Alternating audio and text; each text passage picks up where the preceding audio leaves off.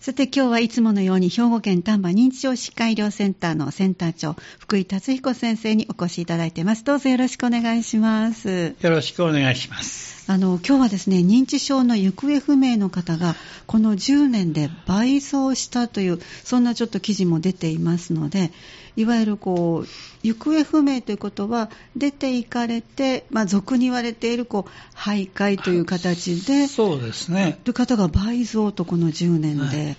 えー、このことがちょっと、まあ、あの皆さんも対策をしたらいいんじゃないかというそんな記事もあったんですけどももともとに戻ると徘徊というのは先生はいつもおっしゃってるようにないという、まあ、ないというか、はい、結局そのなんていうか認知症って言ったらどうもその記憶がどんどん進むっていう感じなんですけど、はい、どうも僕はもう自分の存在っていうのがちょっと薄れていくっていうので、えー、その中にあの自分がはっきりしたもの例えば大工さんしてたら一生懸命や仕事してたところとか、はい、昔会社やってそこの工場に向かって歩いてるとか通勤してた場所に車で行くとか、そういう場合はありますけどね。えーあの全く自分が行ったことないっていうのは、うん、あのあんまりないような気もする昔、あの前頭側頭葉型の方が、はい、あのフラット電車を乗ってしまってずっと遠くまで行って、全く帰ってこれなくなって、はいはい、そちらの方でここの人は誰だろうというて、えー、そうあの捜索願いからもだいぶ離れて、えー、関西の人が東北の方で見つかったっていうのはありましたけどね、はいはい、そういうのは珍しいと思いますね、僕、絶対自分が昔のかあの中で、えー、自分が頑張ってたところとか、まあ一番多いのは実家に帰ろうとしたとかいうのが多いですね。過去の記憶だけはしっかりしてるから、はい。えー、そこには自分っていう存在があるから、そこに向かって動いてるっていう場合が多いと思いますね、うん、その場合のご本人さんの気持ちとしては、ご自分は例えばもうその実家からあの独立してるけれども、訪ねてみたいなと思って行ってらっしゃる場合が多いですか？訪ねてみたいっていうか、ええ、どうもそこにはっきり自分っていうものが存在するんだと思いますね。はい、自分の存在感っていうか、はい、えーあの今の自分っていうのはやっぱり記憶っていうところもありますし、ええ、ちょっと薄れちゃうからすごい不安が入りますね。ああ、いつもおっしゃってますよね。で、ね、自分っていうものはどどうやってここまでなってきた？か、はい、昔大工してたとか、昔いろんな工場してたとか、それがあの最も認められるところでもあるから、そこが安心できる。だから大体実家で何してたとか、そういう話はしっかりあの記憶としても残ってますし、うんうん、そういうそこへ戻ろうとするっていうか自分自分はあそこにはっきりあるっていう感じで言われますね、えー、なんかこう表現が違ってたらおっしゃっていただきたいんですけど例えば同窓会に行くようなね、はい、あのそうするとその時に自分があの中学校なり高校なり大学なりって、はい、自分の存在がはっきり分かる場所ですので。でね。えー同窓同窓会は好きでしょうね。あの、はっきり自分で、ね、あの時こうしたなっていう記憶もまだしっかりしている部分がありますから、人間は、そうですね、あそこにはっきり自分っていうものが見える、はっきりしてるっていうことが安心感を与えるんだと思いますね。あそうなんですね。だから、同窓会好きですね。同窓会のところで生きてもらったら困んねえけど、結局、現実はもう年取ってる自分っていうのがあるんですけどね。ねはいはい、認知症っていう時に、そこの最近の記憶っていうのは、やっぱり自分の存在感っていうのは薄れますから、はっきりしたところを求めて、えー、徘徊してもその方向が多いんじゃないかなと思いますね。よく、どこへ行ったんでしょうねって言ったら、はい、あのよく実家の方向を向かって歩いてる。かなり外れてたらら、ちょっと見つかりにくい場合もありますね。だから、その、徘徊、行方不明になってっていう方が多くなるのも分かりますね。ある程度、その人のあの生活史っていうか、どういうことをやってこられたっていうのを、はい、家族はある程度は理解してるんですけど、そういう部分では、その探すときに、あの見当がつきやすいというか、それを時々あそこ行きたかったとか言ってたとか、そういうのが一番大切かなと思いますね。はいそれとかこう趣味も兼ねてい。ろいろと出てくるかもしれませんね、はい、じゃあその時にはご本人にとってはもうちゃんと目的があって出ていってるという。っていうか本当に自分の存在感を確かめたいっていうところで、うん、ふらっと歩くっていうのがありますね。でも関西のとこえ関東ので生活してて関西に来たら全く離れてるかどうしようもないんですけどね、はいはい、そこで分からにくくなる場合もありますけどね、でもやっぱりその記憶っていう障害の中に自分っていう存在が危うくなっていくのが認知症だから、そこの安心を求めるっていう感じで徘徊、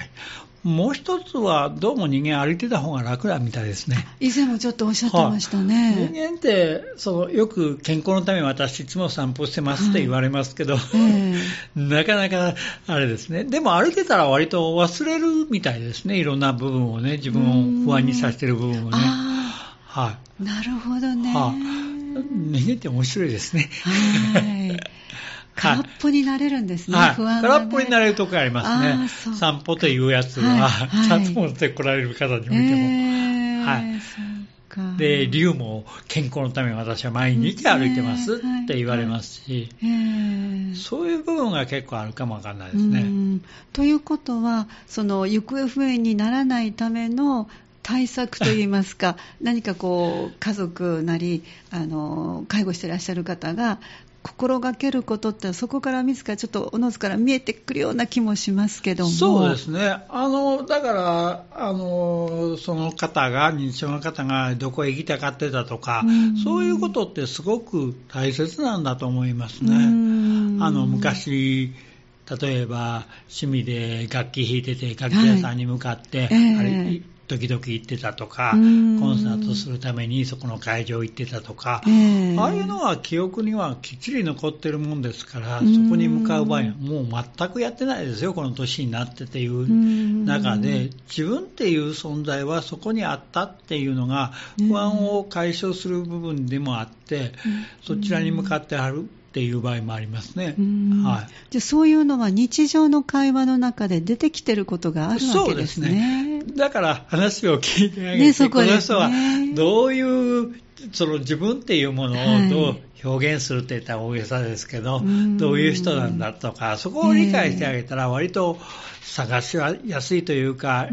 そういう部分でもだいぶ助かる部分があると思いますね。で一番こうよく言われるのがその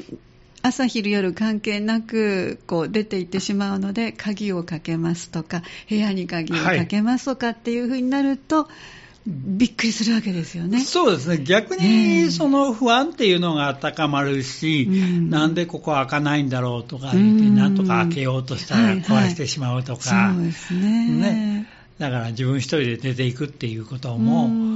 やってしまうと、そこに徘徊っていうの。で、大体、その、あの、犬と一緒やったら犬はよく知ってますね。同じコースを。そうですはい。よくペットを飼ってはって、うん、いつも犬とはふらっと歩いて出るんですけど、まあ、ああいう意味で、もう犬とかいうのは、すごいご主人を理解してるっていうか、ね。はい。犬の方はまず間違わないですね。その、初めてのとこに行くっていうのも少ないと思いますね。えー、同じコースを同じように、あの、散歩するんじゃないかなとは思いますけどね。うん、あの、もう一つこう、しようと思って行って、あの、私たちもよくある、何かを取りにお隣の部屋に行ったら、はい、え、何を取りに来てたっけという。それはよくありますね。あの、なんか取りに行けもう一回、もうね、とこ戻ってみようと思って、最初からやってみようと、ああ、せやせやって思い出す場合がありますね、だからそういう感じで、例えば目的があって、ご本人も出ていきました、はい、歩いててとっても気持ちがいいです、はい、そのうちに、あれ？どこに行くんだったっけという、そういうこともありえますか、はい、ありえると思いますね。その目的は最初あったんだけど。はい。はい。あれ？私なんでここ歩いてる？で、そのうちに。ると思いますね。ね、それでこうなんか、ちょっとでも、あの、私も車運転するのでわかるんですけど、はい、たまに逆の道を行った時に、こんな景色だったっけ？という時がたまにあるんですけども。そうですね。ええええ、あの同じ道を向こう向きに行って同じように帰ってきたら全然違う道なんですね、うん、人間にとってはやっぱり。ね、そうですよね、はい、それは地図上はここ行って帰ってきただけやでって思うんやけど、えー、全然違うって言いますね。事前に地図でチェックすると、はい、あ、この3つ目の信号行って、はい、あ、すごい簡単と思ったら実際運転したらまた違ったりもするので、あの、ストリートビューとかいう、ああいうので確認しないと、で、逆方向もちゃんと見とかないと、あの、ダメなんですけども。あの、えー、車とか使うと、ちょっと行動範囲が広がるから難しくなっちゃうかも広くなりますけど。はい、えーあの僕が見てた方なんかは、はい、なんでか知らんけど変なとこで見つかったんですって言ってよく考えたら昔の職場がその近くにあったんですって言われますか。ら多分本人はその昔ここで仕事してたな、はい、で車で通勤してたなここは覚えてるんやけど結局帰りがわからなくなった。ね、そうですね、はい、同じ道でやったら人間帰ってくるんじゃないですかって嫌だけど、それがまた全く別になってしまうんですよね。そうですよね。はい、うんあの前回でしたかしら、えっと、若年性の認知症でいらっしゃって、はい、本を出してらっしゃる丹野智文さん、認知症の私から見える社会、はい、この中にもあの外出をこの方はもうすべてがプラス思考ですし、はい、出てくださったり、いろんな方のお声を載せてくださってるんですが、外出を楽しむための工夫という項がちょっとありまして、うん、その中で、一人で外出して迷ったら、不安にならずに、ここですね、不安にならずに、探検気分で歩いてみて、見覚えがある場所を見つけると。すごい積極的ですね。そうですね。はい。で、それでもわからないときには人に聞く。というふうに、はい、あの言ってらっしゃいますけどもそうですね、結構見覚えのあるところを探す、結構自分が一度行ったことはあるをに出かけてるっていう場合が多いですね。だから全く人間って見も知られない初めてのとこってやっぱり不安を感じるんだと思います。えー、はい。迷子というのが大人でもね、はい、ありますよね。そうですね。は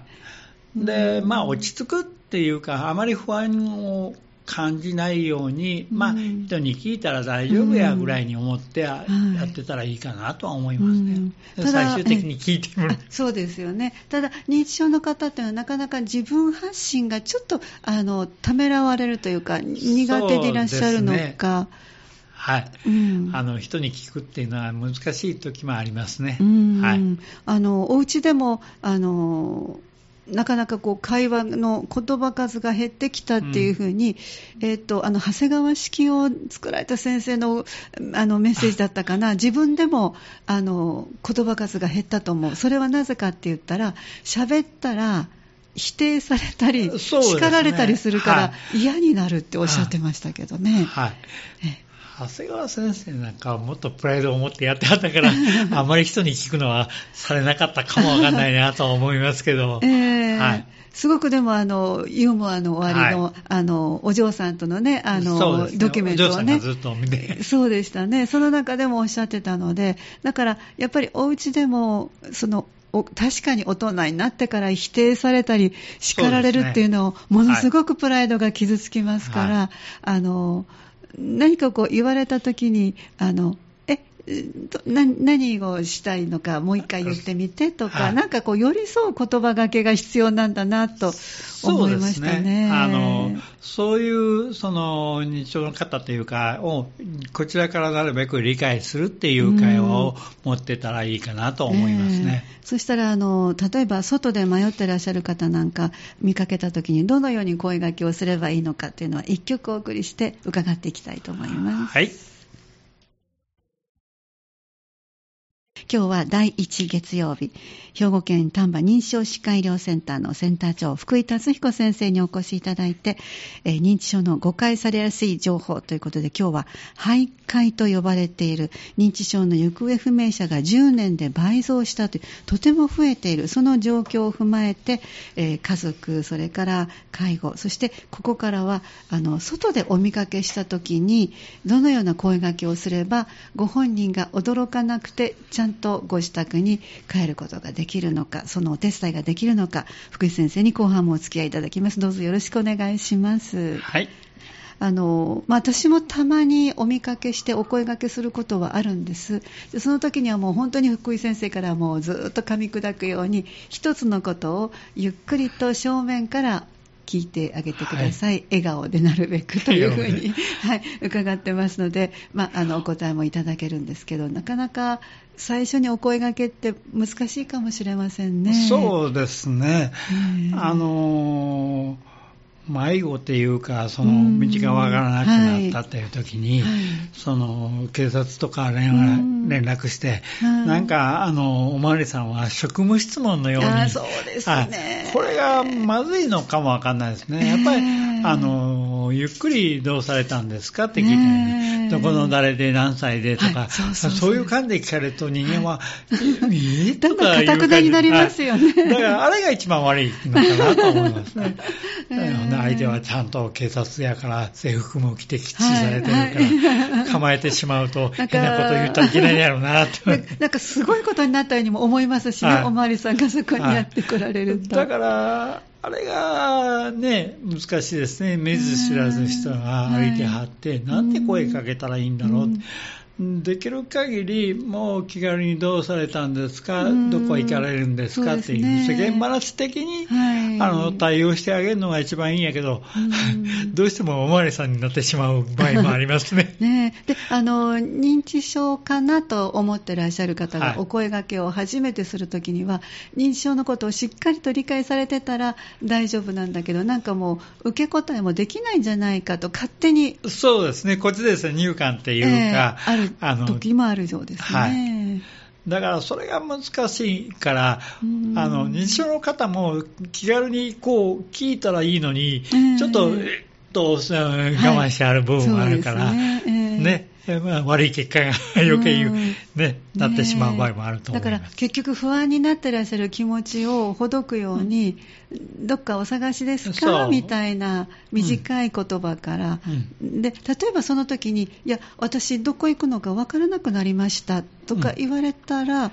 どう対応していけばいいでしょうね？あのーまあ、ゆっくり人間関係を作るんで大げさですけど、うん、いや、どうされたんですか、ちょっと休んでから考えましょうか、うん、とか、ねはい、あのそこ座って考えましょうか、はい、って言うて、言ったらいいんだと思います、ね、そうすると少しずつ落ち着いて来られるから、ちょっと喋ってみようかなっていう感じになればいいんだと思いますけど、そのマレさんは、やっぱり早くこれを解決しないといけないっていうのが出てしまうんですね。だから余裕を持って対応してあげるっていうのが一番大切なんかなとは思いますね。でその場合はやっぱりでもそういうおまわりさんに連絡をした方が良いんでしょうかもちろんしてあげたら、ご家族から連絡があるかもしれない。そうですね。あの、うちのおばあちゃんいなくなったんですけど、そういう情報は持ってはりますからね。確かに。あ、そっかそっか。じゃあ、今どこどこで私と今一緒にいますので、安心してくださいと。はい、で、まあ、向こうも来られるならそこから少し時間かけて来られるでしょうし、そうです、ね、ご家族に連絡をしてくださるでしょうし、はい、あ、そっかそっか。じゃあやっぱり落ち着いてもらうっていうご本人がヒヤヒヤドキドキしてる気持ちを、ちょっとこう、うね、うん、不安をちょっと和らげるっていうか、うん、ああのそういう感じで話してあげないと、余計こう拒否とか警戒されますから、えーえー、はい。うん、でさっき最初の方にちょっとおっしゃったその認知症の中でも、えーと、前頭前頭側昔はピック病って言ってる方は、はい、結構症例として遠いとこでまで行ってしまうっていう場合、えー、だからなんで遠いとこ行ってしまうんだろうっていうことになると、えー、結局それはあの目的っていうかただどこかへ行きたいあはっきりしなかったんですね、ただ電車に乗ってみたいとか、えー、そういうことだけで、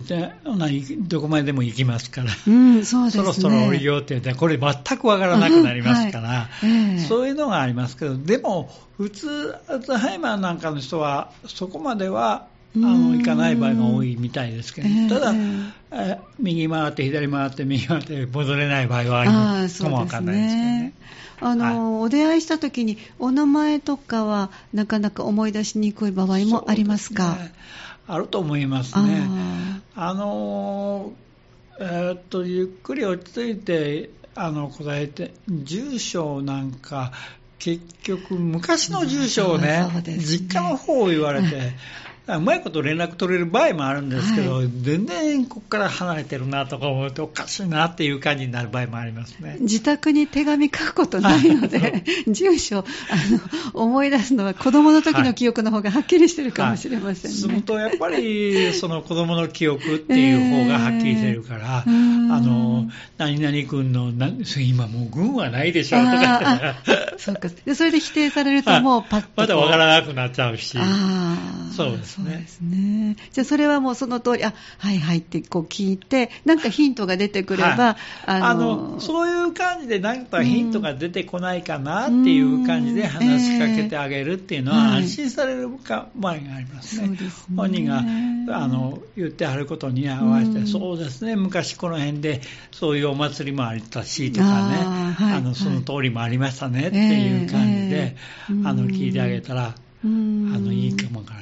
うんはい、だから目的はその方が無事、ご自身のお家に帰られるような場所を突き止めるためのお話を、ね、はい、うん。ということになるんですね、なかなか難しいですけどね。そうそうですね、はい、だから本当に余裕を持ってゆっくりここに座ってでも話しましょうよぐらいでいいんですけどね。うん、うん。はい、ご家族とか介護してらっしゃる方の何か方法とかはありませんか？あ一緒に住んではると、はい、うん、方法っていうか、まあ、よく話を聞いてあげる、この人はどう生きてきたんだ、あの何どういう趣味があって、どういうふうに今まで生活してたんだ？ということをきっちり理解してあげた方がいいですね。結局あの、昔よく行ってたとこっていうのは、ちょっと安心がありますから、そこへ向かわれる方が多いです。もうでもそんなの最近、昔コーラスとかやってたって言うんやけど、はいはい、行ったことないですよって言うんやけど、やっぱりそこでいろんな人と出会って楽しかったっていうところで、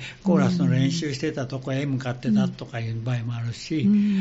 あのまあ、そういうのが多いですね。そういうのをあの普段からある程度この人はどう生きてきたんだろうっていうことを理解するように話してあげたらいいんですね。こっちが理解できるような話をされるっていうのはいいかもわかんないですね。ただ、ご家族、肉親っていうのは案外知らないですからね。そうなんです。親御さんがどんな趣味があるとかね。はいはい、難しいですね。そんなあまり、ね、話すことは実際ないんかもわからないけど、昔と、おばあちゃんいつも何してたんとかね、えー、はい、あの時々そういう話をしてあげるのはいいかなと思いますね。で、ね、あの以前もご紹介いただきましたが、夜遅い時間とか、まあ、もうとにかく暗くなってから行くんだって言われた時のお声掛けのいい方法など、ぜひ。難しい。あの、夜っていうものは、夜自体が不安を与えてますよね。そうですね。はい。暗くて静かになって、みんな、はいあの寝て寝てしまうって言ったら自分一人になってしまうと時間的なものがやっぱり一番難しいことがありますから、はい、あのそこで何かしないとそういや昔とかいう感じで外へ出ようとする。うんよく、いや、夜は出てしまうから鍵かけるんですって言ったら、かえって、ね、あのかかってしまうと余計不安になってしまう場合も多いですね。ねはい、閉じ込められた感覚になるので。はい、感覚になります。はい。その時は、一緒に出ていけばいいですか、そうなんですけどね、あのよく昔、実家に帰りたいって、分かった行くんだ、行こうって言って、一緒に行ってあげて、はい、しばらく 10, 分 ,10 分か、ね、20分ぐらい歩いてて、ほ、うん。なそこもまた忘れちゃうから、はい、着いたでって言って家に戻って、ほ、うん。なもう寝ようか、そういや暗かったでしょって言って、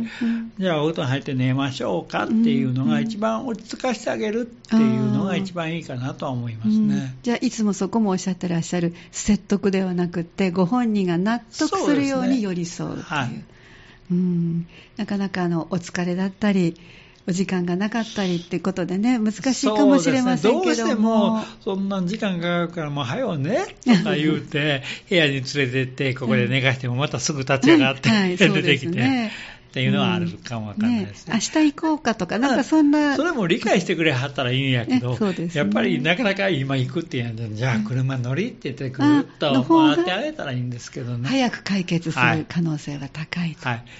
あのそうすることによってちょっと安心すると、あのそうです、ね、あれ私さっき何言ってたかいうのもちょっと危うえになることがありますから、じゃあそろそろ帰ろうかって言ったら、そうやね暗いしねって言われたら帰ったらいいと思います。うん。ね、今までなかなかそういうことができなかったとか親子関係で難しいとかご夫婦関係で難しいって方もあるかもしれないけどちょっと一回、はい、あの認知症というそのものが作っているあの状況なので、はい、そこのあのどのように付き合っていけばいいかというのはやっぱりご本人が安心する。はい。だから結局その説得するよりもどう安心してもらうかっていうことをいつも思ってた方がいいですね。はい、はい、またこの時間お話しいただきたいと思います。どうもありがとうございました。はい、お話いただきましたのは兵庫県丹波認知症歯科医療センターのセンター長福井達彦先生でした。来月もよろしくお願いいたします。